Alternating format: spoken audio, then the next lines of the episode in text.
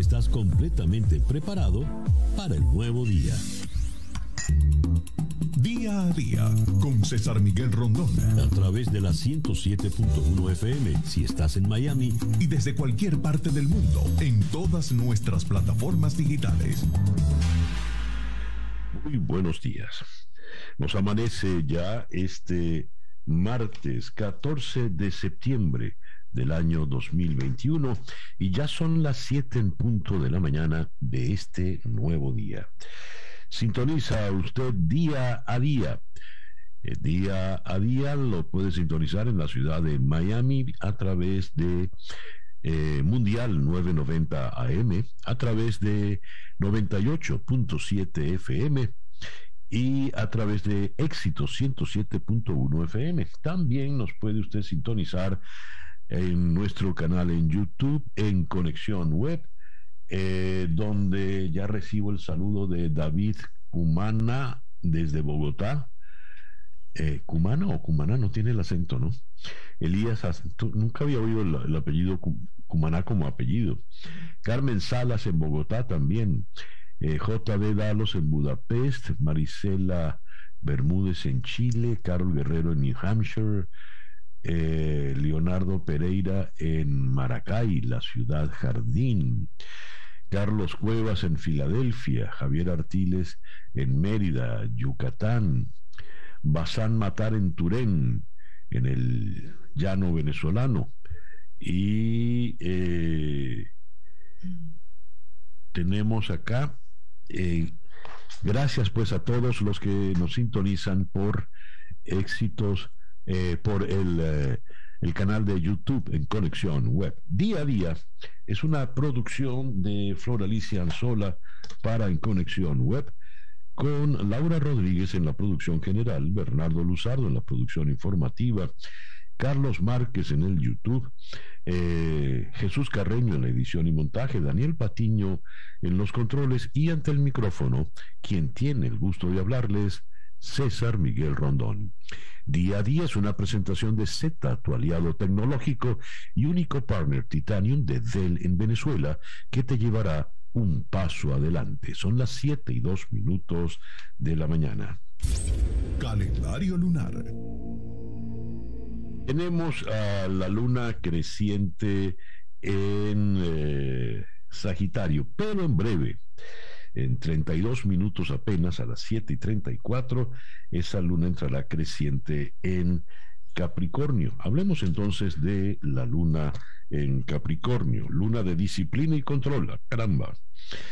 Con esta luna eh, eh, emergen los intereses materiales y la ambición para hacer desaparecer los intereses espirituales y filosóficos. Es el peor momento para solicitar favores o para romper con las normas establecidas. Es un buen momento para trabajar en solitario, para iniciar una disciplina, para eh, recuperar el tiempo perdido. Eso es importante. Es una buena luna para adquirir bienes muebles o inmuebles. Es una buena luna para para invertir. Es una luna propicia para todo lo que tiene que ver con finanzas. Es la luna para establecer estructuras y sobre todo ese punto de eh, recuperar el tiempo perdido suena muy importante. Resumiendo, pues por el día de hoy, la luna todavía está creciente en Sagitario, pero a partir de las 7 y 34 minutos de la mañana entrará creciente en Capricornio, Sol en Virgo, cuando nos amanece este martes 14 de septiembre del año 2021. Y que sea este para todos, en cualquier rincón del planeta que usted se encuentre, el mejor día posible. El reloj nos dice que ya son las 7 y 3 minutos de la mañana. Escuchemos ahora el reporte meteorológico en la voz de Alfredo Finale. Muy buenos días, Alfredo. Muy buenos días, César, para ti y para todos los que están conectados a esta hora de la mañana acá para el sur de la Florida. Bueno, pues mira, te comento en primer lugar y vamos con la información del trópico que Nicolás llegó a ser huracán categoría 1 antes de impactar el territorio de Texas. Lo hizo como un huracán categoría 1, a esta hora ya es otra vez tormenta tropical. Ha degradado su intensidad y tiene vientos máximos sostenidos de 70 millas por hora, moviéndose al norte-noreste. Va a estar dejando mucha lluvia y es que se está moviendo muy lento sobre áreas de Texas y eso va a propiciar acumulados bastante significativos, sobre todo en Texas, Luisiana, incluso áreas o sectores de Mississippi. Por su parte, las zonas de bajas presiones que hemos estado observando en días anteriores se ubica ya en el Atlántico al norte de República Dominicana. Todo parece indicar que se estaría moviendo al noroeste y luego al norte paralelo a la costa sin llegar a afectar la nación americana. Afortunadamente, ojalá que eso sea lo que haga y no llegue eh, penetrar en tierra. Por su parte, la fuerte onda tropical que ya salió de África se halla al sureste de las islas de Cabo Verde y tiene para los próximos días hasta un 80% de potencial moviéndose prácticamente al oeste. Así que tendremos que estar pendientes a la evolución y trayectoria de estos sistemas. Y como te decía inicialmente, fuertes lluvias para hoy, también para el día de mañana en sectores de Texas, Luisiana y Mississippi. Tiempo local, dominado por altas presiones que se ubican en la costa este de los Estados Unidos, llegan a nuestra zona débilmente, pero aún así estarían propiciando una jornada con vientos del este que pueden estar arrastrando desde el mar algunas áreas de precipitaciones hacia la zona metropolitana, pero hoy el potencial de lluvias concentrado un poco más hacia el interior y las localidades de la costa del Golfo. Para nuestra zona alrededor de un 40 el porcentaje de lluvias y tormentas, la posibilidad siendo mayor hacia ese sector de nuestra geografía, es decir, hacia el interior y hacia las localidades de la costa del Golfo. Máximas hoy entre 88 a 91 grados Fahrenheit y el viento del este alcanza en el mar de 10 a 15 nudos, olas de dos pies de altura, la bahía ligeramente movida. Muy buenos días para todos. Muchísimas gracias, Alfredo. Alfredo Finales, el meteorólogo de nuestra emisora hermana, actualidad 1040 AM en la ciudad de Miami. Y el reloj nos dice que ya son las 7 y 6 minutos de la mañana acá en día a día. El reloj indica en este momento las 7 y 10 minutos de la mañana acá en día a día. Las noticias de hoy en Estados Unidos. Tal como lo comentaba Alfredo Finalé, el huracán Nicolás tocó tierra en la costa de Texas y amenazaba con descargar casi 50 centímetros de agua en las zonas del Golfo de México, incluidas la misma región golpeada por el huracán Harvey el 2017 y Luisiana, ya castigada por tormentas este año. Eh, la mayor incógnita con Nicolás es cuánta lluvia dejaría en Texas, especialmente en Houston, que es una ciudad muy propensa a las inundaciones. En Houston, las autoridades temían que los aguaceros previstos a partir del martes pudieran inundar calles y casas. Se desplegaron vehículos preparados para zonas anegadas por toda la ciudad y se levantaron barricadas en más de 40 puntos que tienden a inundarse, según dijo el alcalde Sylvester Turner. En otras eh, informaciones, tenemos que eh, la mayoría de la gente no necesita la vacuna de refuerzo contra el coronavirus, según un grupo de expertos en un artículo publicado en una revista especializada. Los expertos escrutaron los resultados de las campañas de vacunación y concluyeron que están teniendo éxito, especialmente en cuanto a proteger contra síntomas severos y a pesar de la contagiosa variante eh, Delta. Incluso en poblaciones con altas tasas de vacunación, los no vacunados siguen siendo la principal causa de contagios, dijeron los expertos en la revista The Lancet, los no vacunados. El estudio refleja el intenso debate entre los científicos sobre quién necesita las vacunas de refuerzo y cuándo, una decisión que eventualmente tendrán que tomar las autoridades sanitarias de diversos países. Tras denuncias de que la respuesta a la crisis estuvo politizada bajo el gobierno de Donald Trump, el presidente Joe Biden ha prometido atenernos a las bases científicas, pero el gobierno asoma la posibilidad de que el gobierno se esté adelantando a los expertos. Por otra parte, tenemos que la decisión del presidente Biden de obligar a las empresas de más de 100 empleados a exigir a sus trabajadores que se vacunen contra el COVID o se hagan pruebas semanales, ha dividido al sector privado sobre el efecto que puede tener en la recuperación económica y por supuesto ha irritado a los eh, conservadores en Estados Unidos. La Casa Blanca estima que esta medida podría impactar a unos 80 millones de personas o dos tercios del total de trabajadores estadounidenses, convirtiéndose en la intervención pública en el sector empresarial de mayor magnitud desde el inicio de la pandemia. Y el, baja, el eh, gobernador de Florida, Ron DeSantis, continúa sus anchas. Dijo ayer que cualquier condado o ciudad del estado que obligue a vacunarse a sus empleados enfrentará una multa de 5 mil dólares, una medida que refuerza la posición del republicano de desafiar el plan federal de inmunización, eh, de manera tal de que el castigo es con, multas. En Washington, la policía del Capitolio anunció que está reforzando la seguridad del Capitolio ante una marcha de ultraderecha convocada para el próximo sábado.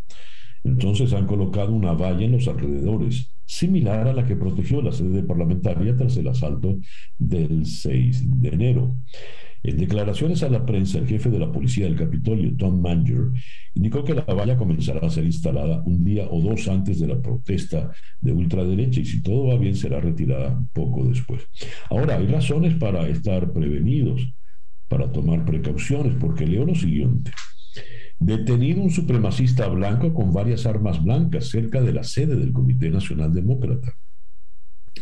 La policía del Capitolio informó de la detención durante eh, anoche de un individuo que portaba varias armas blancas en su camioneta, decorada con una esvástica y otros símbolos supremacistas, cuando se encontraba cerca de la sede del Comité Nacional Demócrata en Washington.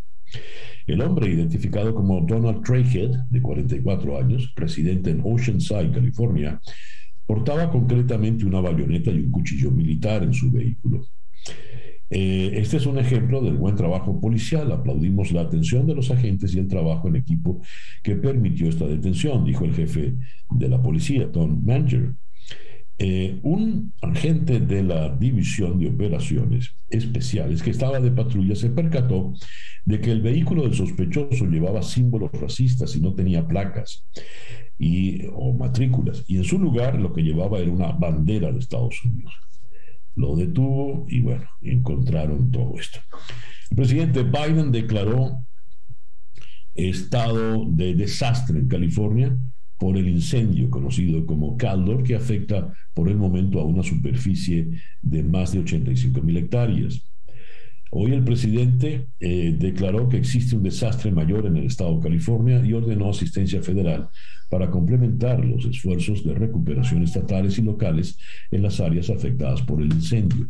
Y a propósito de California, el presidente está, eh, fue a California para darle apoyo al gobernador Gavin Newsom, quien hoy se somete a un muy particular eh, referendo revocatorio. Sí, hoy están los californianos votando si quieren o no revocar a Newsom o que éste siga en su mandato. Y las encuestas, según lo que hemos leído, pues eh, parece que Newsom saldrá bien librado de este, de este trance. Cierro las informaciones eh, de Estados Unidos. El presidente Biden pronunciará su primer discurso en la Asamblea General eh, de Naciones Unidas el próximo martes 21. Eh, irá solo por un día a Nueva York y no va a tener mayor intercambio con otros líderes mundiales. Y el secretario de Estado, Anthony Blinken, ayer compareció ante una comisión de la Cámara de Representantes del Congreso y allí eh, dijo que ni las evaluaciones más pesimistas predijeron el colapso del gobierno afgano, mientras defendió que si la administración de Biden no hubiera retirado las tropas, se habrían reanudado los ataques. El reloj indica en este momento las 7 y 17 minutos de la mañana. Estas son las noticias de Venezuela.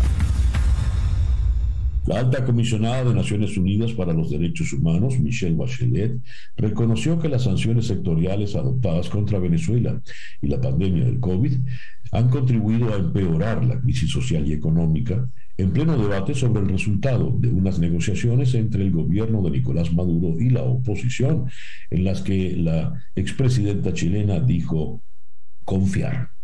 Confío en que el diálogo político en curso en México pueda conducir a soluciones significativas y se traduzcan mayores avances para la protección de los derechos humanos, dijo la señora eh, Bachelet al actualizar desde Ginebra su informe sobre la situación en Venezuela, que ha seguido con mucha atención con su oficina en Caracas. Bachelet espera seguir profundizando la cooperación y lamenta que los programas económicos y sociales puestos en práctica en los últimos años no hayan logrado elevar el nivel de ingreso que sigue siendo dramáticamente bajo, insuficiente para llevar adelante una vida decente. El rector del Consejo Nacional Electoral en Venezuela, Roberto Picón, rechazó el uso de la sanción de inhabilitación a aspirantes a los cargos de alcaldes y gobernadores. Vemos con preocupación cómo vuelve a entrar en la escena política del país el uso de la sanción accesoria de inhabilitación para el ejercicio de cargos públicos en tiempos en que se avecina un proceso electoral, dijo Picón en su comunicado de Twitter. Mientras Nicolás Maduro designó al ex gobernador del estado de Aragua, general Rodolfo Marco Torres, quien también estuvo en, el, en lo del Ministerio de Alimentación, como nuevo ministro de Atención de las Aguas. Son siempre los mismos individuos que no tienen eh, ninguna preparación para nada en particular, que han fracasado en todo lo que han hecho, y los salta Maduro de un ministerio a otro para que sigan fracasando. Bueno, ahora este general Rodolfo Marco Torres eh, están en, el Ministerio de Atención de las Aguas eh, para fortalecer y garantizar, tras años de denuncias por escasez, cortes y fallas constantes en el país. Eso fue lo que dijo Nicolás Maduro en el Twitter. Y tenemos en otras informaciones que nos llegan eh, de Venezuela eh, lo siguiente. David Smolansky afirmó que en las reuniones de México se debe hablar de la situación de los migrantes venezolanos. El dirigente de la oposición y diputado electo en 2015, Miguel Pizarro, por su parte aseguró que Venezuela constituye la segunda crisis de refugiados en el mundo. Si se prolonga la administración de Maduro y reabren las fronteras para el 2022 seríamos 7 millones de migrantes, dijo David Smolansky quien es eh, el comisionado del secretario general de la OEA para atender la crisis de los emigrantes venezolanos. El reloj nos dice que en este momento ya son las 7 y 21 minutos de la mañana. Escuchas día a día con César Miguel Rondón. Nuestra pauta de entrevistas para el día de hoy. Vamos a comenzar en la ciudad de Brasilia eh, con la jueza María Carolina Ayub. Eh, ella es jueza en Sao Paulo y el Juzgado Federal de Sao Paulo archivó una investigación abierta contra el expresidente brasileño Luis Ignacio Lula da Silva por los presuntos delitos de corrupción y tráfico de influencias. De acuerdo con los abogados, esta es la victoria número 19 de Lula ante la justicia brasileña. Le están limpiando el camino para que pueda volver a ser presidente. De eh, Brasilia iremos a Caracas para conversar con Aisha López, quien es la presidenta del Comité de Afectados por los Apagones. Desde el domingo se han intensificado las fluctuaciones o bajones eléctricos en al menos 17 estados. Eh, muchos quedaron incluso por más de 12 horas sin luz. El ministro Reverol, otro de los que ha fracasado en uno y otro ministerio, también general, dijo que se trata de un eh, ataque terrorista, pero todavía no han repuesto la situación. Luego iremos a Lima para conversar con el analista internacional Ariel Segal. Con él vamos a analizar la situación de Afganistán, materia en la que él es un experto, desde las palabras de la señora Michelle Bachelet, quien manifestó estar decepcionada por la falta de diversidad del gobierno de los talibanes, hasta eh, las declaraciones recientes, ayer la comparecencia del secretario de Estado, Anthony Blinken, quien eh, afirmó ante los representantes que no hay prueba de que una presencia prolongada de Estados Unidos hubiera fortalecido la resistencia del gobierno afgano, porque dice hasta los pronósticos más pesimistas nos decían que el gobierno afgano podía resistir. Y hemos leído que eh, esto lo trae el The New York Times hoy en su primera página, no, perdón, el, sí, el, The New York Times, y nos habla de la crisis que se está presentando en Afganistán, millones están en peligro, escasea la comida, advierte Naciones Unidas. Eso lo tocaremos pues con Ariel Segel. Luego iremos a conversar en Würzburg, Alemania, con Franco de Ledone, director en comunicación política de la Universidad de Berlín. Eh, se dio el debate eh, electoral entre los diversos candidatos y lo que está en juego es quién va a ser el sucesor de Angela Merkel, una señora que en definitiva hizo historia no solo en Alemania, sino en Europa. Armin Laschet es uno de los que está compitiendo frente a Olaf Scholz. De Würzburg, Alemania, iremos a Santiago de Chile, se pronuncia más fácil. Una encuesta reciente revela que eh, tras la polémica en torno a la Convención Constitucional de Chile, que redacta la nueva Carta Magna, la confianza en esta convención cayó a 43% y también ha caído la aprobación para el presidente Sebastián Piñera. 22% eh, aprueba su gestión, pero 68% la rechaza. Y vamos a cerrar nuestra ronda de entrevistas en Caracas con Monseñor José Trinidad Fernández, secretario de la Conferencia Episcopal, para eh, enterarnos de la situación del general del general, del cardenal Jorge Urosa Sabino, que está en situación muy, muy delicada en terapia intensiva en Caracas, víctima del COVID. Esa es nuestra agenda para el día de hoy. Eh, martes 14 de septiembre, son las 7 y 25 minutos de la mañana. Día a día. ¿Tu empresa cuenta con una plataforma de tecnología de información robusta? Z posicionará tu empresa para que responda a los desafíos actuales, con los servicios específicos y soluciones de tecnología de información que mejor se adapten a tus necesidades. Z se asegura de que tu negocio se apoye en una plataforma robusta y te ayuda a optimizar eh, tu rendimiento, orientar tus procesos a eficiencia operativa y que obtenga mayor disponibilidad de los servicios críticos de tu empresa. Z te ayuda a poner en marcha centros de datos de próxima generación, la transformación a la computación en nube y se asegura de que todos los elementos de tu infraestructura sean seguros. Z está presente en todo el proceso, desde la consultoría, implementación, hasta el soporte Z es el único partner Titanium de Dell en Venezuela que te llevará un paso adelante. Síguelos en Z Piso LA, Z con doble T. La página web z.la, Z, tu aliado tecnológico. Son las 7 y 30 minutos de la mañana, una pequeña pausa y ya regresamos con el editorial en día a día para estar completamente informado antes de salir y que usted debe conocer. Día a día con César Miguel Rondón.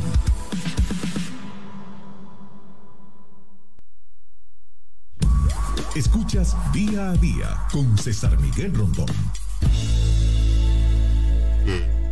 Son las 7 y 32 minutos de la mañana. Antes de comentarle lo que tendremos en conexión, eh, un oyente se comunica por eh, el, eh, el, Instagram y nos dice, el, por ejemplo, uno dice, Maracay está sin luz desde el sábado. Y otro dice, la falta de luz es culpa del gobierno anterior que no hizo los trabajos necesarios. El detalle está en que el gobierno anterior se acabó en el año 98 en fin, a menos que el gobierno anterior sea Chávez. ¿no? En fin, esta tarde a las 7 horas del este, en conexión por TVV Network, conversaremos con Jorge Cancino a propósito de la presión que se le hace al Congreso para que avance en la reforma migratoria, el llamado proceso de reconciliación. Luego, eh, vamos a ocuparnos del tema de Afganistán, lo que está ocurriendo ahora en Afganistán y eh, la postura que toman ante esa situación Naciones Unidas, la Unión Europea y el resto del mundo. Después nos vamos a ocupar de la extradición de Alex Saab eh, y las declaraciones, quizás muy desafortunadas, del señor Baltasar Garzón, quien afirmó que la extradición de Estados uh, de Saab a Estados Unidos podría afectar negativamente el desarrollo del diálogo de las negociaciones en Ciudad de México, que tiene que meterse en eso, ¿no? Y eh, vamos a cerrar en Sao Paulo, en Brasil, para ocuparnos de la, la decisión de un tribunal de Sao Paulo de archivar otro expediente contra Lula por corrupción. Como decía, le están allanando el camino para que Lula pueda ser presidente de nuevo. En fin. Eso será esta tarde a las 7 horas del este en Estados Unidos en conexión por TVV Network, canal 427 de DirecTV, 654 de Comcast. En ATT Now también estamos y en el canal, eh, en el Charter Spectrum, canal 934. Eh, a través de Blue Stream, canal 4, 411 y Atlantic Broadband, canal 250 una gama muy amplia pues de opciones. El reloj indica en este momento las 7 y 35 minutos de la mañana.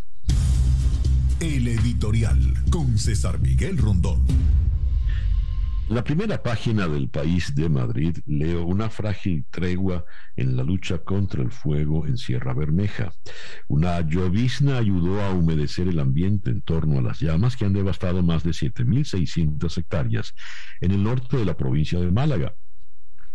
Estabilizados los frentes este y sureste, el fuego avanzaba ayer hacia el norte, donde acecha un paraje natural en el que crece el raro árbol, árbol del Pinzap. Fuego eh, masivo que va arrasando hectáreas y hectáreas en España. Antes habíamos visto fuego en Grecia, fuego en Turquía. En California, Estados Unidos, continúan eh, el tema del fuego de una manera terrible. El presidente Biden declaró ya eh, la emergencia, el desastre eh, en, en el estado de California. A su vez, por otra parte, tenemos que el huracán Nicolás ya ha tocado tierra, va a afectar en Texas, va a afectar Luisiana, que ya vino afectado por el huracán Ida. Cuando repasamos en todos estos fenómenos, topamos con que la Tierra, el planeta, está reaccionando como si se dijese de una manera hostil. Si fuese un animal, un animal el planeta, y usted agrede a ese animal, le golpea, le pega, el animal va a reaccionar. Si usted le pega con un palo a un perro, el perro va a reaccionar probablemente le muerda, le saque los colmillos. De alguna manera el planeta, que ha sido tan maltratado por el hombre, está sacando sus colmillos. Recuerdo la decisión que leíamos un par de meses atrás del Comité de Expertos de Naciones Unidas, que nos decía ya muchas decisiones, muchas medidas son absolutamente irreversibles muchas de las situaciones que estamos viviendo son irreversibles. Y recuerdo también un titular en el país de Madrid, eh, a propósito de la ola de calor en este verano en la capital española, que decía, en, el año 35 recordaremos este verano como un verano frío, porque la cosa va a ser peor. Pues bien, nunca serán suficientes las alarmas, las alertas, para tomar las medidas necesarias para, en la medida de lo posible, frenar la catástrofe climática. Recuerden que eh, este planeta es el único que tenemos. Son las 7 y 38 minutos de la mañana. Noticias de Cuba. Eh, Díaz Canel está mm, de visita en Ciudad de México y es una visita de Estado protocolar. Y el diario de Cuba lo reseña así, vergüenza nacional, coma y váyase. Los políticos mexicanos reaccionan así ante la visita de Miguel Díaz Canel.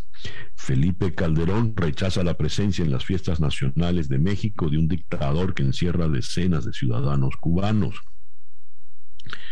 Eh, la anunciada visita de Miguel Díaz Canel a México ha generado críticas a la invitación realizada por la Secretaría de Relaciones Exteriores. El gobernante cubano participará en la cumbre de la Comunidad de Estados Latinoamericanos y Caribeños, CELAC, que se realizará el próximo 18 en medio de un clima de tensión con la Organización de Estados Americanos, OEA. Por otra parte, en el diario de Cuba reseñan a propósito de la extradición de el Pollo Carvajal, el general venezolano, a Estados Unidos, el Pollo Carvajal y su papel en la penetración cubana de las Fuerzas Armadas venezolanas. El mayor general venezolano es la primera figura de peso del chavismo que podría ser enjuiciada en los Estados Unidos. Y, eh, por supuesto, el tema de la presencia cubana en las Fuerzas Armadas venezolanas es algo muy, muy importante, tanto para los analistas cubanos como para los venezolanos. Eh, tengo que al menos seis empleados de Cubana de Aviación han muerto por COVID en cuestión de días. Eh, mueren dos jóvenes médicos cubanos en medio de la extensión de la vacunación a toda la isla. Y eh, hablando de muertes, en el cementerio Santi hasta las calles son tumbas. Cuba registra 8.342 nuevos casos de COVID y 74 fallecidos. Esto, atención, según datos oficiales del gobierno cubano. Son las 7 y 43 minutos de la mañana. Noticias de Latinoamérica. La Paz, Bolivia. La expresidenta transitoria de Bolivia, Yanine Áñez, cumplió ayer medio año en prisión preventiva por el caso denominado golpe de Estado, en medio de problemas de salud y a la espera del pronunciamiento de la Comisión Interamericana de Derechos Humanos sobre su solicitud de medidas cautelares. Áñez, de 54 años, se encuentra detenida preventivamente en una cárcel en La Paz, en medio de pedidos de su familia para el cierre de dicho caso y exigiendo libertad para la exmandataria, quien el pasado mes sufrió varios problemas de salud por su hipertensión arterial y la fuerte depresión que la afecta. Managua. La Alianza Universitaria Nicaragüense emitió ayer un SOS por la salud física y condición psicológica del líder opositor juvenil Lester Alemán, conocido por haber increpado al presidente Daniel Ortega en 2018 y quien se encuentra preso desde inicios de julio pasado. La organización estudiantil emitió su llamado tras conocer que las autoridades de la Dirección de Auxilio Judicial solicitaron a los familiares el ingreso de un medicamento para tratar síntomas de vértigo o mareo sin receta médica. Eh, por otra parte, tenemos en Lima congresistas de la derecha exigieron ver el cadáver del jefe histórico de la guerrilla maoísta Sendero Luminoso, Abimael Guzmán, mientras el cuerpo permanece desde el sábado en la morgue a la espera de que la fiscalía decida si lo entrega a la encarcelada viuda para sepultarlo. De momento, un juzgado peruano rechazó el habeas corpus presentado por la esposa del fallecido cabecilla terrorista, la también sentenciada Elena Iparraguirre, para poder retirar su cadáver de la morgue, mientras que la autoridad penitenciaria la recluyó a ella en una celda de máxima seguridad por ensalzar su figura, la de Abimael Guzmán. La Fiscalía eh, peruana debe tomar una decisión en las próximas horas en medio de versiones de prensa de una teleconferencia del fiscal con la viuda. Ciudad de México, el grito de vida sí, aborto no. Varios cientos de personas se concentraron ayer en los alrededores de la Suprema Corte de Justicia de la Nación en Ciudad de México para protestar contra el fallo de la semana pasada que declaró inconstitucional penalizar el aborto. La protesta se da en momentos en que los ministros del máximo tribunal iniciaron la discusión sobre un artículo de la Ley General de Salud que contempla el derecho a la objeción de conciencia del personal médico, que no ha sido considerado como violatorio ha sido considerado, no ha sido considerado como violatorio de la Constitución y que podría convertirse en un nuevo obstáculo para los defensores del aborto. Puerto Príncipe, la Oficina de Protección del Ciudadano de Haití publicó un video en el que exigió la renuncia del primer ministro Ariel Henry, al que las autoridades intentan interrogar por unas llamadas telefónicas que supuestamente sostuvo con uno de los principales sospechosos del asesinato del presidente Jovenel Moïse el abogado Renan Eduville, quien dirige la oficina, señaló que Henry debería comparecer ante la fiscalía, según se le solicitó, para ayudar a esclarecer el asesinato de Moïse perpetrado el 7 de julio en su domicilio. Comentó que la decisión de la oficina de exigir la renuncia del Premier era objetiva y valiente y también pidió a la comunidad internacional dejar de apoyar a Henry. San Salvador, Actualmente contamos con más de medio millón de usuarios de la billetera Chivo, escribió Bukele en Twitter, una semana después de que El Salvador se convirtiera en el primer país en el mundo en utilizar el Bitcoin como moneda de curso legal, en un afán de recuperar su estancada economía dolarizada hace 20 años. La Chivo Wallet es una billetera electrónica que los salvadoreños dentro y fuera del país pueden descargar en su teléfono celular para realizar transacciones en esta criptomoneda.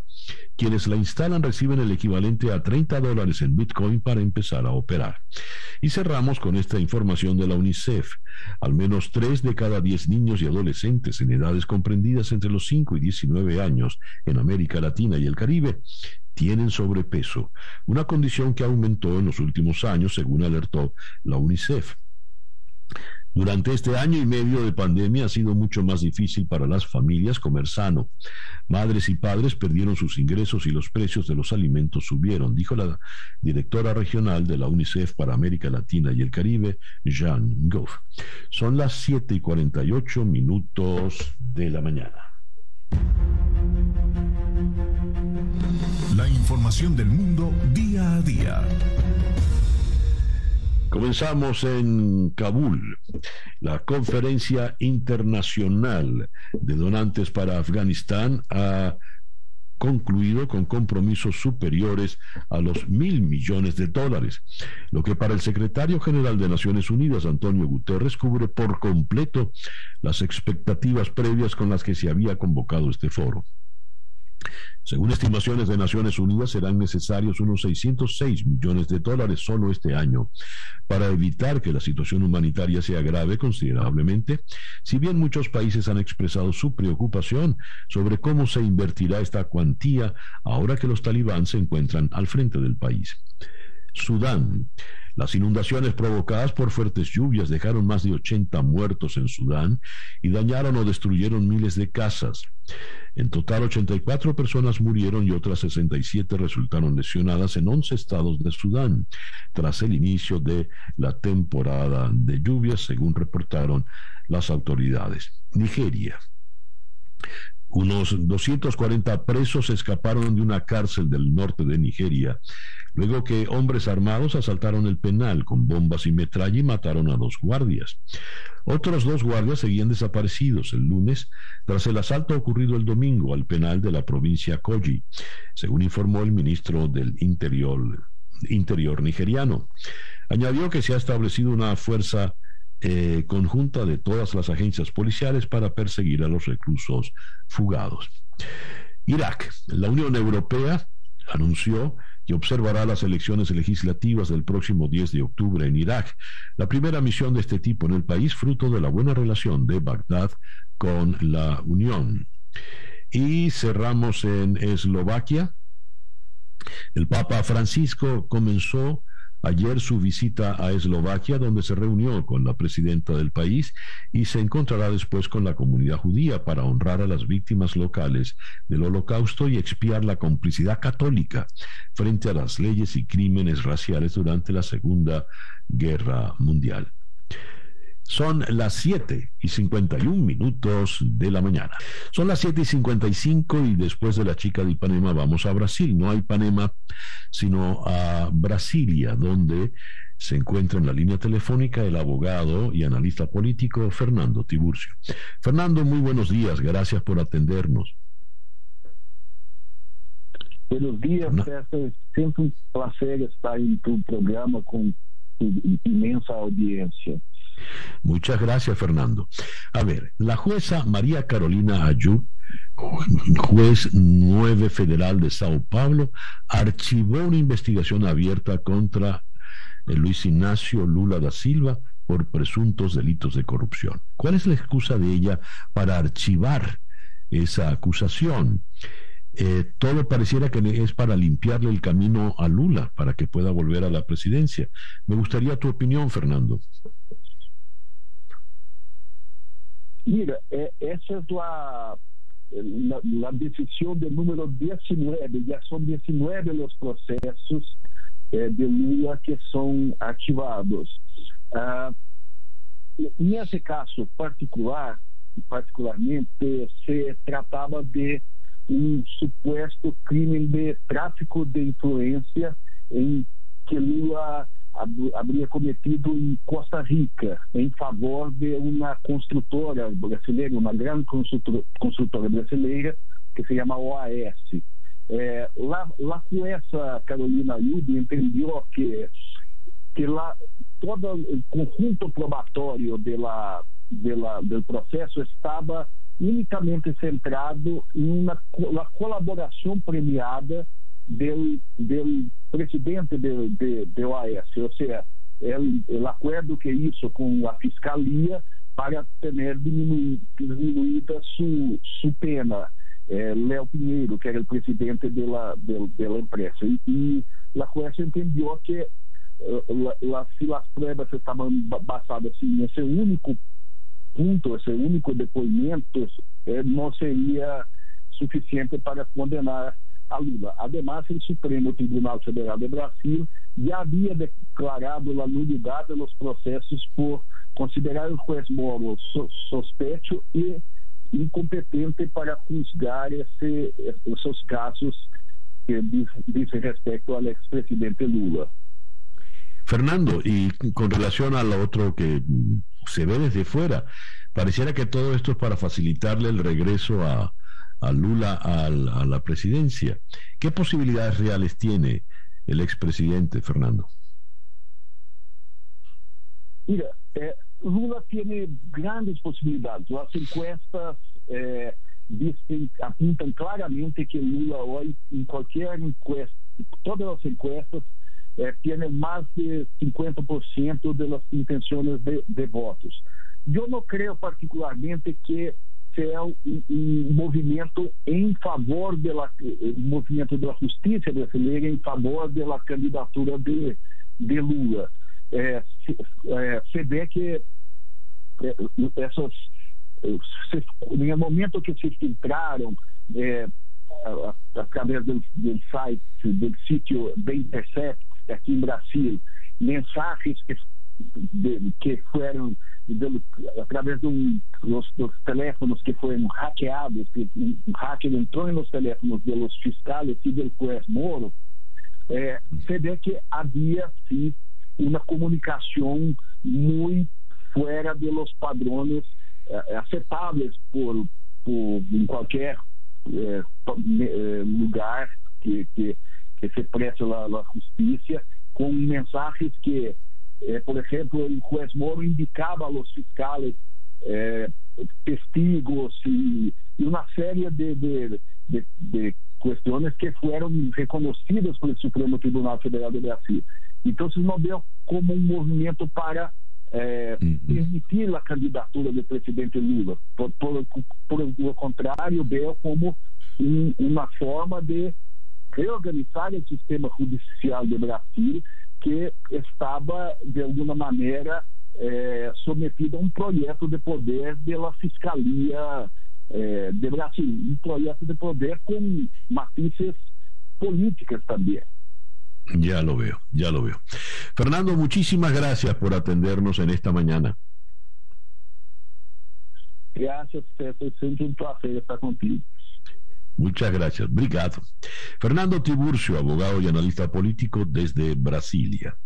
Son las 8 en punto de la mañana, una pequeña pausa y ya regresamos en día a día.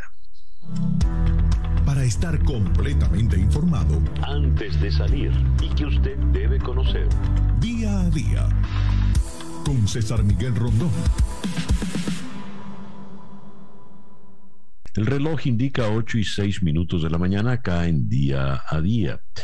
Eh, había leído, nos escribió un oyente por el Instagram para decirnos que en Maracay, Estado Aragua, no tienen luz desde el sábado. Y eh, otro oyente dijo que el problema de los apagones era culpa del gobierno anterior, que no se había ocupado.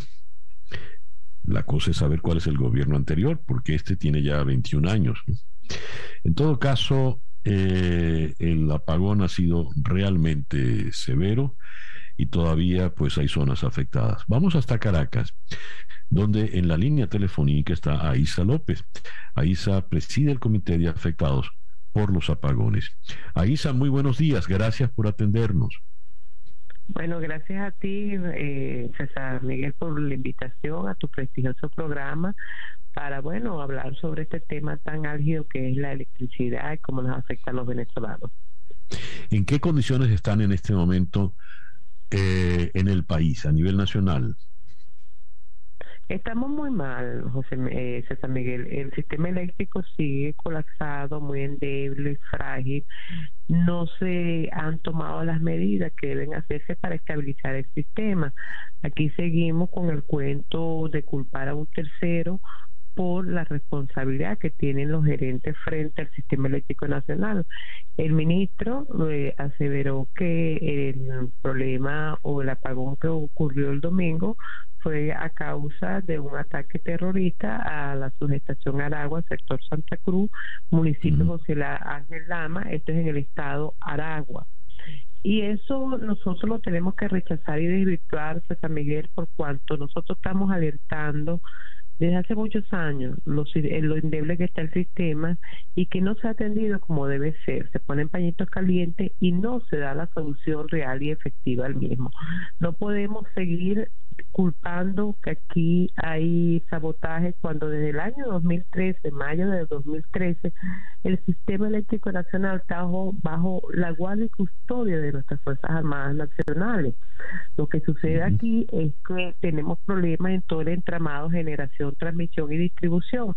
Por ejemplo, lo que sucedió en la subestación Aragua es el reflejo de un abandono porque las subestaciones y estaciones no se, no se le da el mantenimiento adecuado, no se hace el corto y poda, está lleno de maleza, de basura y ese es un caldo de cultivo para cualquier accidente, un cortocircuito, alguien inescrupuloso lanzó una polilla, un cigarro y puede suceder un incendio, que fue realmente lo que pasó. Entonces, seguir culpando a un tercero, a un ataque terrorista, eso no tiene cabida. Aquí lo que hay es una ineficiencia e ineficacia de las personas que están al frente del sistema eléctrico nacional, que no son expertos en la materia y que siguen jugando con nosotros los venezolanos con un mal servicio. Eh, Aisa, la situación en el estado de Aragua entonces se, se torna crítica, pero con el último apagón, este que el ministro general Néstor Reverol, porque además es general, eh, es decir, ni sirve como ministro de electricidad ni sirve como general, porque le, hicieron un saboteo, pues un ataque terrorista terrible. Pero eh, este último incidente dejó 17 estados sin luz y en este momento, de esos 17, ¿cuáles más o menos han vuelto a cierta normalidad?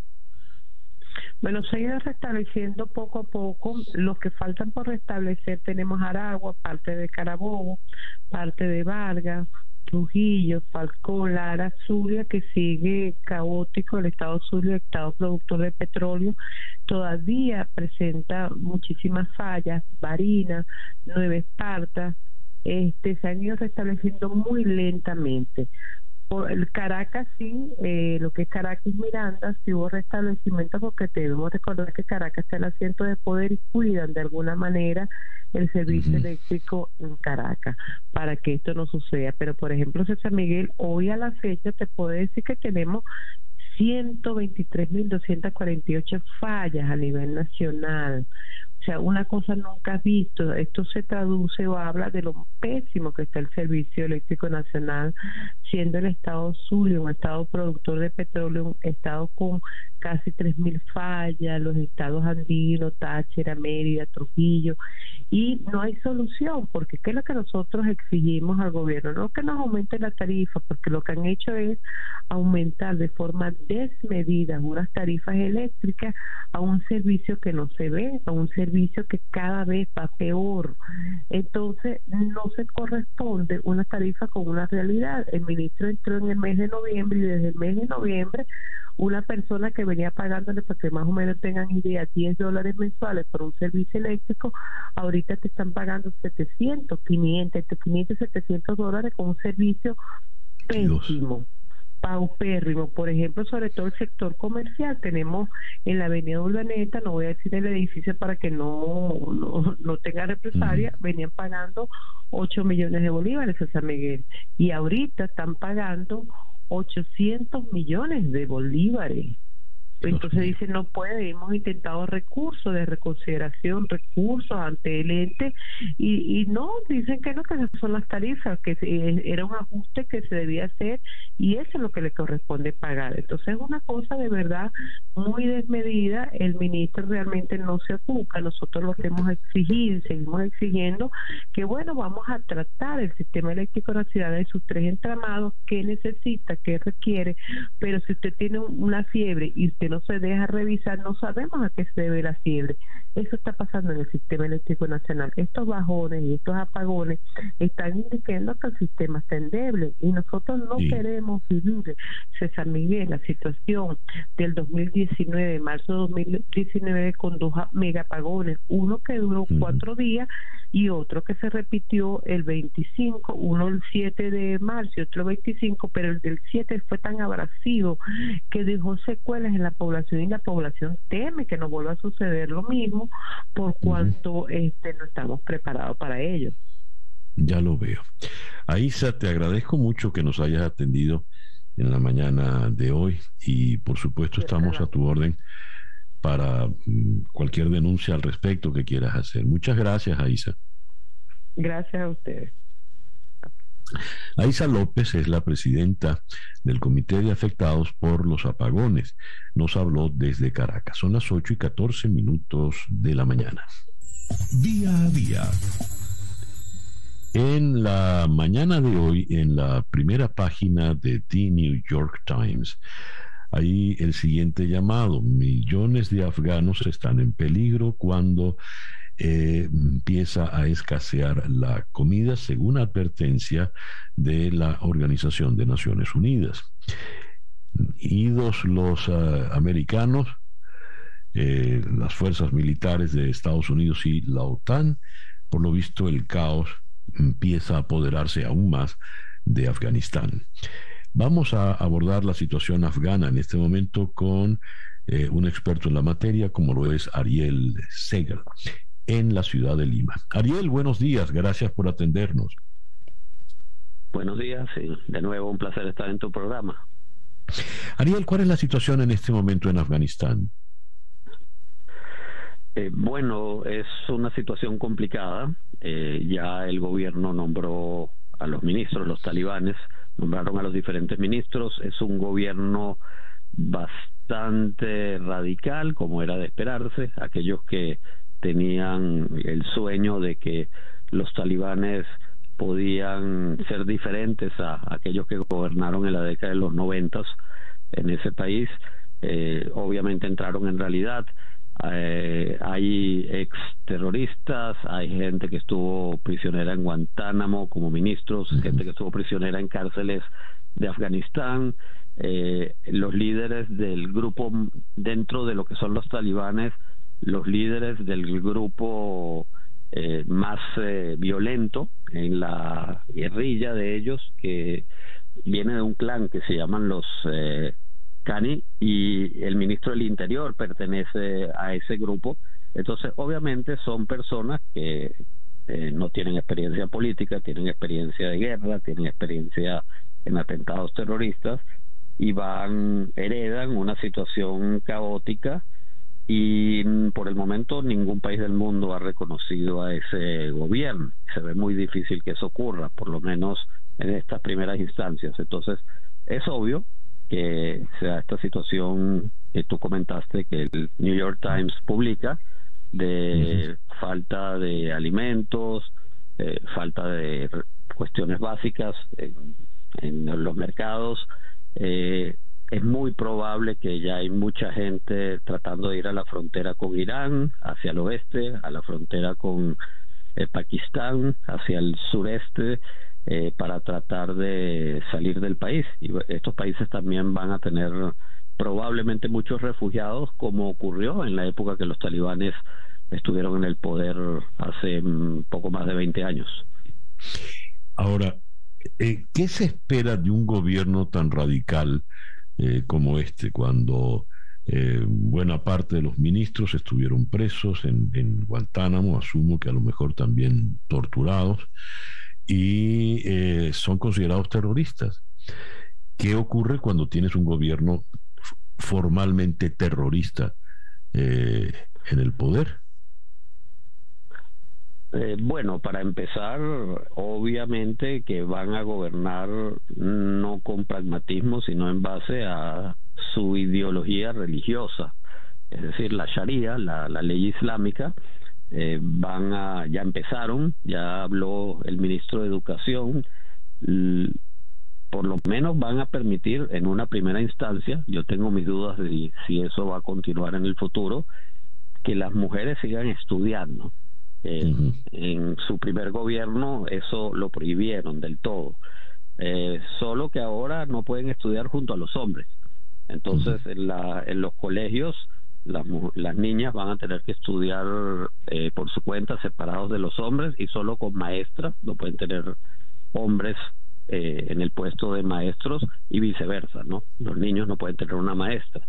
En las universidades van a intentar hacer lo mismo, pero en caso de que se les dificulte, van a permitir eh, con separador, una especie de cortinas, que los hombres estén a un lado, las mujeres estén en otro, y en ese caso probablemente también haya un separador para que no vean al maestro, aquellos del sexo opuesto, del género opuesto.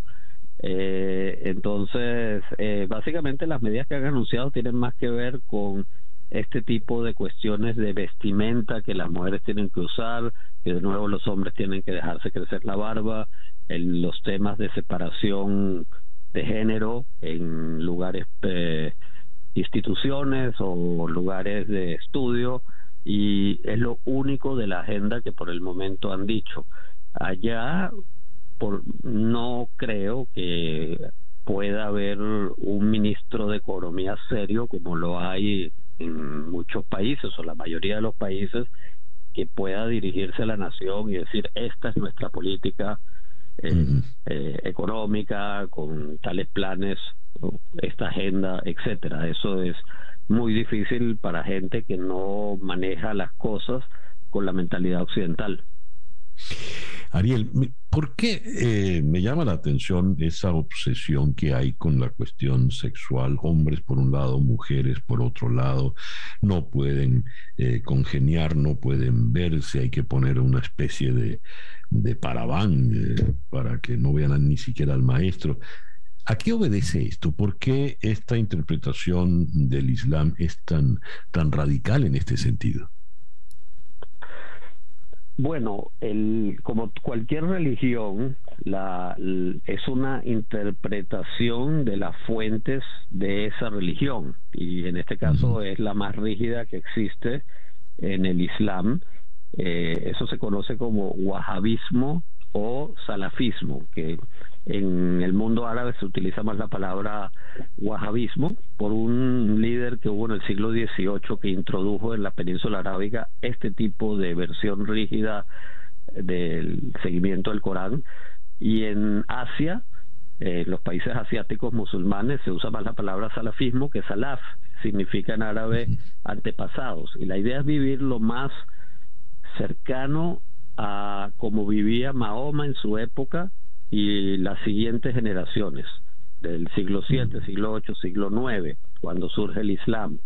Entonces, como es una concepción medieval, aquí se unen no solamente una interpretación del Corán, que no dice exactamente estas cosas de separación de género tan radical, aunque obviamente como cualquier texto medieval, eh, si no lo vemos ahora como un, digamos, libros sagrados, pero si lo interpretamos como un texto medieval, una ley medieval, una, una, serie de leyes medievales, obviamente eh, favorecían a los hombres y discriminaban a las mujeres, como fue la historia universal de, desde la antigüedad hasta no hace mucho tiempo, prácticamente siglo XX y siglo XXI, cuando las mujeres adquieren eh, derechos y, e igualdad.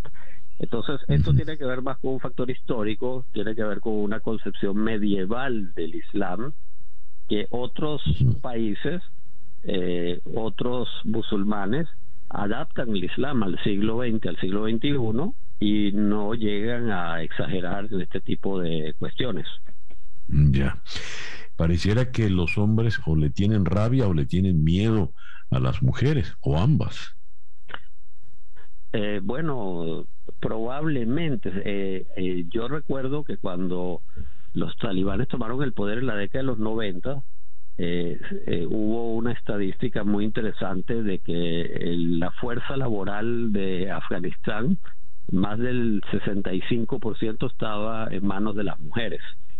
entonces, probablemente hay algo de eso. También hay que tomar en cuenta que Afganistán es un país muy tribalizado y también algunas de estas concepciones vienen por tribus. Hay que recordar que los talibanes vienen de una tribu, no de una tribu, de un grupo étnico eh, eh, específico que se llaman los pashtunes, que viven a los dos lados de la frontera Afganistán y Pakistán.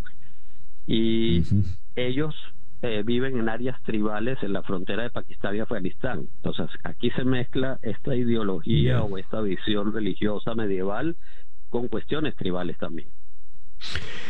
Interesante. Ariel, muchas gracias por atendernos en esta mañana. Ah, ok, un placer y hay que recordar que Anthony Blinken, el secretario de Estado, sigue hoy con el Senado explicando lo del retiro de Afganistán a la, al Comité de Asuntos Exteriores del Senado. Ya, seguiremos en contacto por eso. Muchas gracias, Ariel. Gracias, un placer. Ariel Segel, ya lo escucharon, es especialista en temas del Medio Oriente, especialista también en temas islámicos. Nos habló desde la ciudad de Lima. Son las 8 y 24 minutos de la mañana. Día a día con César Miguel Rondón. Salgamos del medioevo y vengamos al siglo XXI, donde los liderazgos no dejan de estar en problemas. Alemania durante tres lustros fue gobernado por una figura ya histórica, la señora Angela Merkel, quien fue fundamental para Alemania y fue fundamental para Europa, pero se retira y la pregunta es inmensa. ¿Quién será el sucesor? Eh, se han dado debates entre los aspirantes, Armin Laschet, eh, Olaf Scholz, y eh, la nación más poderosa de Europa, la más rica, empieza a dilucidar. Vamos hasta Alemania. En la ciudad de Würzburg, espero haberlo pronunciado medianamente bien, está el profesor Franco de Ledone, doctor en comunicación política por la Universidad Libre de Berlín. Franco, muy buenos días. Gracias por atendernos. Muy buenas tardes por allá. Muy bueno, buenos días. ¿Cómo están? Muchas gracias por invitarme. ¿Quién será en definitiva el sucesor de la señora Merkel? ¿Cómo es el proceso que viene de ahora en adelante? Bueno, esa es la pregunta que se hacen todos los alemanes, porque hace mucho tiempo que esa pregunta no tenía respuesta. Hace mucho tiempo que todos los alemanes sabían que cuando iban a votar iban a seguir teniendo a Merkel de canciller, y también así lo querían, al menos una mayoría de los alemanes. Eh, y lo que pasa ahora es algo inédito, es algo que, que hace mucho tiempo no sucedía. Por primera vez las elecciones alemanas son competitivas y como usted mencionaba muy bien en la presentación, tenemos eh, una carrera que en un principio era entre tres candidatos, eh, Annalena Baerbock del Partido Verde, Amin Laschet de la Unión Demócrata Cristiana y eh, Olaf Scholz, eh, el socialdemócrata, y en esta, en esta carrera, desde abril hasta ahora, ha habido tres liderazgos, ¿no? Al principio eran los verdes los que parecían que iban a ganar, luego fue Amin Laschet de la Unión Demócrata Cristiana, pero ahora por diferentes circunstancias ha perdido el primer lugar, y el que está más cerca de ser canciller, por el mero hecho de que logró este liderazgo eh, hacia el final de la campaña, es eh, el socialdemócrata Olaf Scholz, que es el actual ministro de Finanzas, y que tiene chances, aunque no es seguro que vaya a ganar. Es decir, si, si él eh, obtiene el primer puesto, no necesariamente va a ser el canciller. En cualquiera de los dos casos, sea Scholz o sea Laschet, eh, ¿qué tipo de gobierno podrían llevar adelante, sobre todo comparado con el legado de la señora Merkel? Desde mi punto de vista, la mayoría de los elementos de, del gobierno actual de Angela Merkel y del que venimos teniendo desde hace 16 años no van a cambiar radicalmente. Ninguno propone cambios en profundidad eh, en los aspectos más relevantes. Tal vez sí veamos eh, ciertas medidas que profundicen lo que sería la política en la lucha contra la crisis climática, por ejemplo, o en el caso de que Olaf Scholz llegase al poder como socialdemócrata, ciertos cambios en, en medidas de corte social, ¿no? Para reducir la desigualdad, por ejemplo, pero en líneas generales, y eso es justamente lo que estamos viendo hacia el final de esta campaña, lo que la opinión pública alemana, lo que, lo que se está mostrando que, es de mayor interés, es que los alemanes quieren certidumbre y estabilidad. Y por eso eligen de alguna manera a Olaf Scholz en esta última parte, que está liderando las encuestas, porque de los tres candidatos eh, se puede decir que es el que más se parece a Merkel, y no tanto por contenido, sino más por su forma. Eh, y eso es muy llamativo, ¿no? Que el, que el candidato de la competencia, de alguna manera, gane porque se parece a, eh, a la líder actual, ¿no? De, la Unión Demócrata Cristiana y actual canciller. Usted tiene un, podcast, El fin de la era Merkel, de manera tal de que la señora Merkel, eh, ya como decía en la introducción, es una figura histórica y, y lo que va a dejar por delante es, seguramente será un gran legado o, o un gran vacío. ¿Cómo lo ve usted, Franco? Bueno, eh, las dos no son, no son excluyentes. Va a dejar un gran legado, va a dejar eh, cuestiones muy importantes eh, en, diferentes aspectos, ¿no? que van desde, desde ciertos elementos culturales desde la cultura política, por ejemplo, que ella estableció de la no polarización, la no confrontación, sino la construcción de consensos a partir del famoso método Merkel, ¿no? que tiene que ver con, con eh, desarmar un problema y trabajarlo parte por parte hasta, hasta solucionarlo. A veces le salió bien, a veces no, esto no es infalible. Eh, también dejó eh, un aspecto muy importante en términos del rol de la mujer en posiciones de liderazgo, ¿no? no solamente en la política, sino en otros aspectos para ella eso siempre fue muy importante también. Y eh, desde el punto de vista, eh, si se quiere, económico deja eh, una Alemania fuerte, pese a lo que a lo que luego pasó con la pandemia, etcétera. Es un país que em, se ha consolidado en el liderazgo de Europa, no solamente económico, sino también político, y eso era algo que, que no, no necesariamente iba a suceder, ¿no? Em, y en ese sentido me parece muy importante tener en cuenta eh, que ha marcado una época y que va a ser eh, muy difícil que la podamos olvidar eh, los, que vivimos Alemania, en Alemania y todos los alemanes, y por eso decía que, no son excluyentes, porque el vacío va a estar ahí. Y creo que es el gran desafío de Alemania encontrar una líder o un líder que pueda de alguna manera no, no diría reemplazarla, porque no creo que se, que se pueda encontrar un político que, que pueda eh, elaborar la política como ella lo hacía, pero sí que eh, tenga la posibilidad de decir en Alemania, bueno, esta es el, la nueva etapa y, se va a marcar esa diferencia ¿no? con, la época de los 16 años de Angela Merkel. Ya, muy interesante.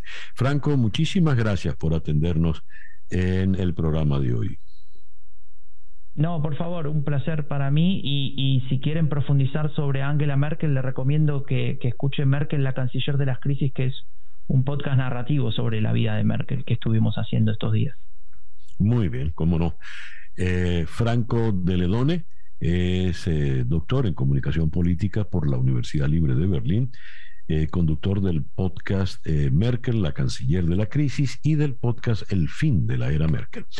El reloj nos dice que son las 8 y 31 minutos de la mañana. Una breve pausa y ya regresamos en día a día.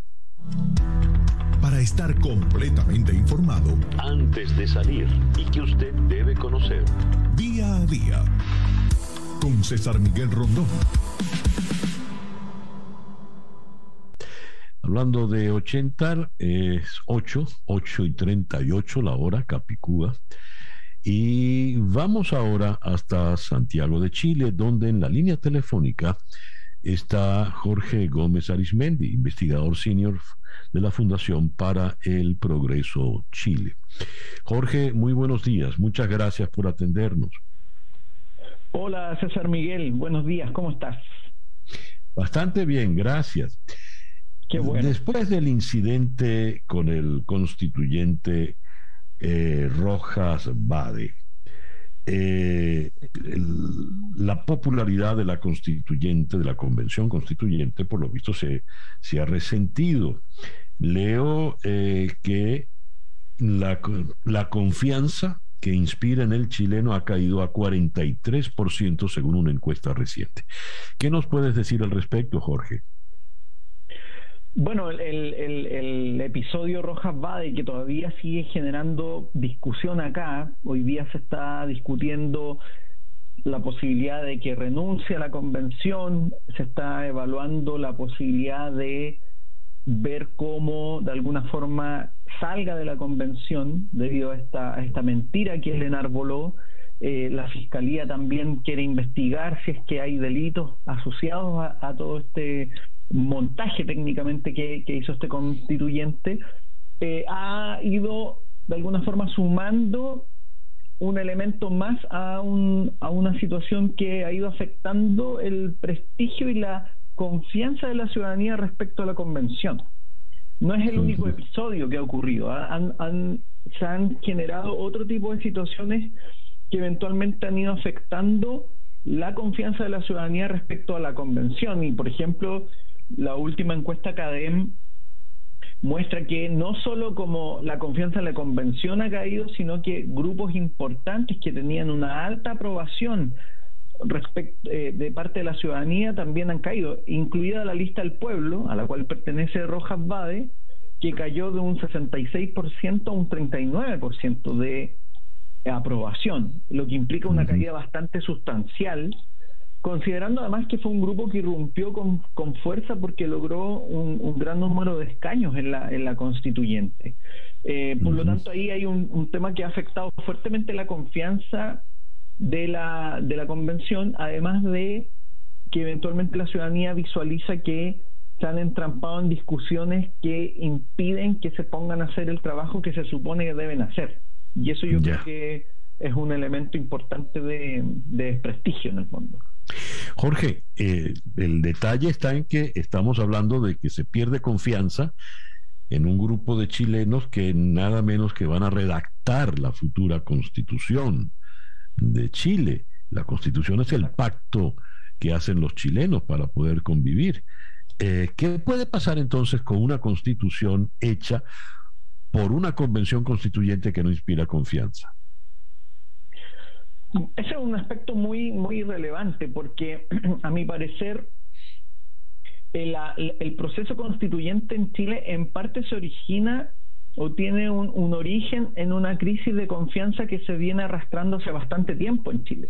Es una crisis de confianza que afecta a los partidos políticos, que afecta a la institucionalidad en general, que afecta eh, a los órganos de gobierno, al, Congreso, a los tribunales de justicia, a distintos actores de la sociedad civil, y por lo tanto es una crisis de confianza que algunos obviamente ven como expresada en el, en el estallido de octubre del 2019 y que de alguna forma se trata de restablecer la confianza y las confianzas a partir de un proceso constituyente que apuntaba esencialmente a indicar que toda la causa de, este, de, esta situación era la constitución y por lo tanto que se hacía necesario una nueva constitución para restablecer legitimidad y confianza. Y el problema es que cuando tú visualizas que esa convención que está abocada y cuya tarea única es redactar una nueva carta constitucional, de alguna u otra forma queda imbuida dentro de esa situación de desconfianza, es bastante preocupante porque de alguna manera eso aumenta la incertidumbre, además de incentivar a actores que podríamos decir más radicales dentro de lo que, lo que hoy día existe en Chile, con posturas que eh, eh, eh, de alguna forma apuntan a cuestiones extra institucionales. Por lo tanto, es sumamente importante que la convención recupere o mantenga un cierto nivel de confianza porque solo a partir de aquello eh, la nueva constitución va a tener una legitimidad y además va a permitir una estabilidad que, es muy importante porque Chile está en situación de incertidumbre en términos de qué es lo que va a terminar como, como carta, ¿cierto? Además de que perdón, además de que está contemplado un plebiscito de salida que eventualmente también podría terminar con un amplio rechazo contra la, nueva constitución. A ver, eh, Jorge, para concluir, eh, leo en la encuesta Academ que el candidato de izquierda, Gabriel Boric, sigue estando por encima del candidato centrista o de derecha, Sebastián Sichel. ¿Qué nos puedes decir? Bueno, yo creo que la, última semana Sebastián Sichel tuvo eh, algunos episodios o comentarios que se enfocaron en atacar eh, aspectos muy personales de eh, Gabriel Boric, específicamente el que no tenga un título profesional. Gabriel Boric es un, es un candidato que no ha terminado la universidad en términos estrictos, pero además de alguna forma puso en duda el que no sea padre aún. Entonces yo creo que eso afectó en alguna medida un, cierto nivel de aprobación en el candidato Sichel y también me parece que hay un factor que está incidiendo mucho que es que de alguna forma ciertos apoyos que estaban más centrados en Yasna Proboste, que es la candidata de la antigua ex concertación, eventualmente yo presumo se comienzan a desplazar hacia Gabriel Boric porque obviamente el votante empieza a apostar a a caballos ganadores, como se dice, más que a aquellos que no han logrado ampliar su, su apoyo. Y Yasna Proboste de alguna forma ha mostrado que la candidatura está bastante estancada, no ha logrado crecer, no ha logrado eh, copar la agenda y por lo tanto obviamente la gente empieza a tomar posición respecto a los que son más visibles dentro del debate público. Claro. Jorge, muchas gracias por atendernos en esta mañana. Gracias a ti, César Miguel, que estén bien y saludos a, a la gente en Miami. Gracias. Jorge Gómez Arismendi es investigador senior de la Fundación para el Progreso Chile. Nos habló desde Santiago de Chile. Son las 8 y 46 minutos de la mañana. El reloj nos dice que son las 8 con 49 minutos de la mañana. Vamos ahora a la ciudad de Caracas para conversar con Monseñor José Trinidad Fernández, secretario de la Conferencia Episcopal Venezolana, quien está en la línea telefónica. Monseñor, muy buenos días. Gracias por atendernos. Eh, muchas gracias, César Miguel. Un buen día y, y lo más importante es saludarte después de tanto tiempo. Igualmente a toda la vasta audiencia que sigue este programa día a día, tanto en Miami como en las diversas partes del mundo. Muchas gracias. ¿Cuál es el estado de salud del cardenal Urosa? Bien, sí, el cardenal Urosa, como bien sabemos, está padeciendo de COVID-19. Se le han hecho todos sus exámenes y actualmente eh, el último informe que hemos tenido es que en el día de ayer eh, pasó bien el día, los niveles de oxígeno están en buen rango y, sigue estable, pero siempre con eh, una observación médica muy cercana para ir valorando eh, su estado de salud y en la manera en que podamos, digamos, decir o señalarle a la población que pedimos a Dios, en primer lugar, pedimos a Dios que el canal se pueda recuperar y los médicos, el equipo médico está haciendo todo lo posible en la clínica metropolitana donde se encuentra hospitalizado en cuidados intensivos, está haciendo todo lo posible, todo lo que está a su alcance de los conocimientos propios de, de la medicina, en estos casos, digamos, de COVID-19, en la que eh, también nos ha tocado eh, muy de cerca a nosotros. Y eh, esperamos que, que, pueda recuperar y eso es la fe y la esperanza que tenemos todos. Recibió los santos óleos, tengo entendido, monseñor. Sí, sí, recibió los santos óleos y es una manera también de, de manifestar en esa fe que que Cardenal tiene, eh, de un hombre muy convencido eh, en su vida cristiana, en su vida de fe. es una enseñanza para todos saber que cuando recibimos los santos óleos es porque los sacramentos son sacramentos debidos y tanto en la vida y en la muerte somos de Dios y ponerse los santos óleos no significa que se está muriendo como mucha gente lo entendía así como un sacramento como que era ya el final de la existencia de una persona, ¿no? Los, eh, la adopción de los enfermos es un sacramento que fortalece y si Dios eh, permite que la persona pueda recuperar su salud, eh, es también como producto de la acción divina y también como una manera de prepararse para ese encuentro definitivo con Dios, pero no significa de que Cardenal se está muriendo. Claro, aunque leímos, leí ayer para los oyentes una carta que dejó el, cardenal antes de entrar en terapia intensiva y era prácticamente una carta de despedida donde manifestaba su, amor a Dios, su amor a la iglesia y su amor a los venezolanos y todo definía el trabajo que ha hecho por el bien de, de la iglesia y de los venezolanos. Eh, ¿cómo, ¿Qué significó esa carta para usted, monseñor?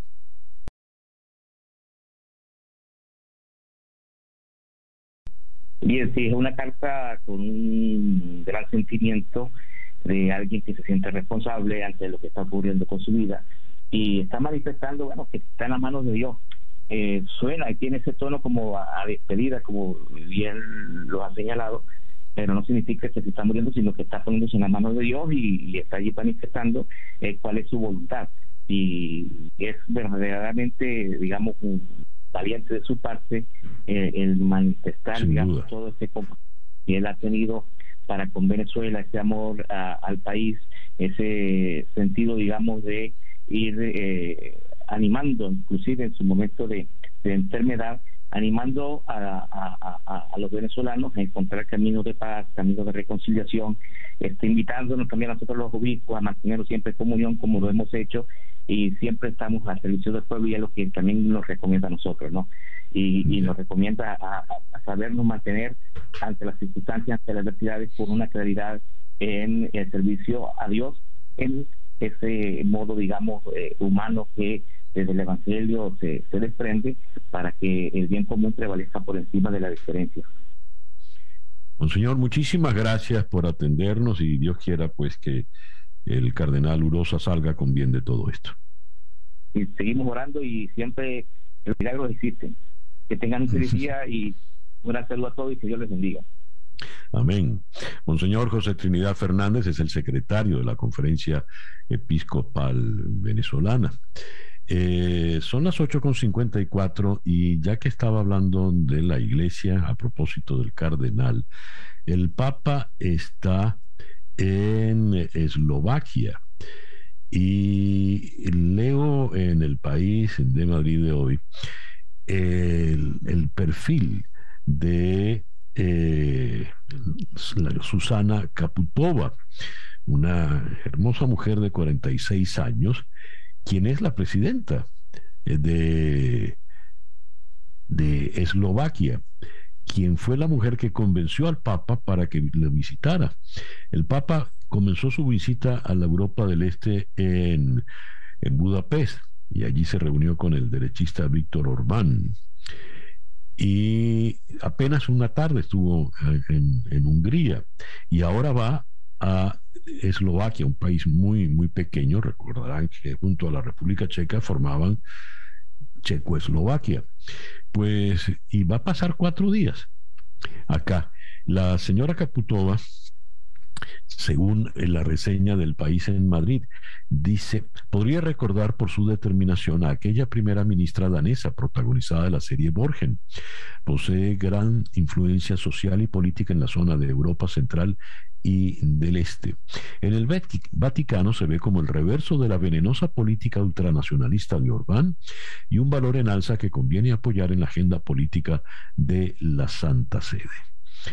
Su visión de Europa, de los derechos humanos y de la acogida a migrantes se encuentra en plena sintonía con el ideario de Francisco. Interesante. Bien, el reloj nos indica que en este momento ya son las 8 y 56 minutos de la mañana. Sintonizas día a día con César Miguel Rondón en conexión esta tarde a las 7 horas del este por TVV Network. Nos ocuparemos de la reforma migratoria en Estados Unidos, el llamado proceso de reconciliación. Abordaremos también la situación actual en Afganistán. Nos ocuparemos de Alex Saab y su eh, extradición a los Estados Unidos, cosa que ya parece resultar irreversible. Y en Brasil nos ocuparemos de por qué eh, han archivado otra causa de corrupción contra Lula da Silva. Eso esta tarde a las 7 horas del este en conexión por TVV Network. A ver, anote bien.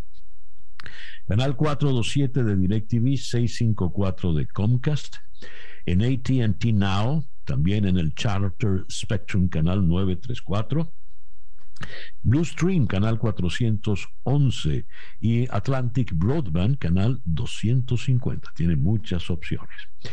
Y el reloj nos dice que ya son las 8 con 57 minutos de la mañana.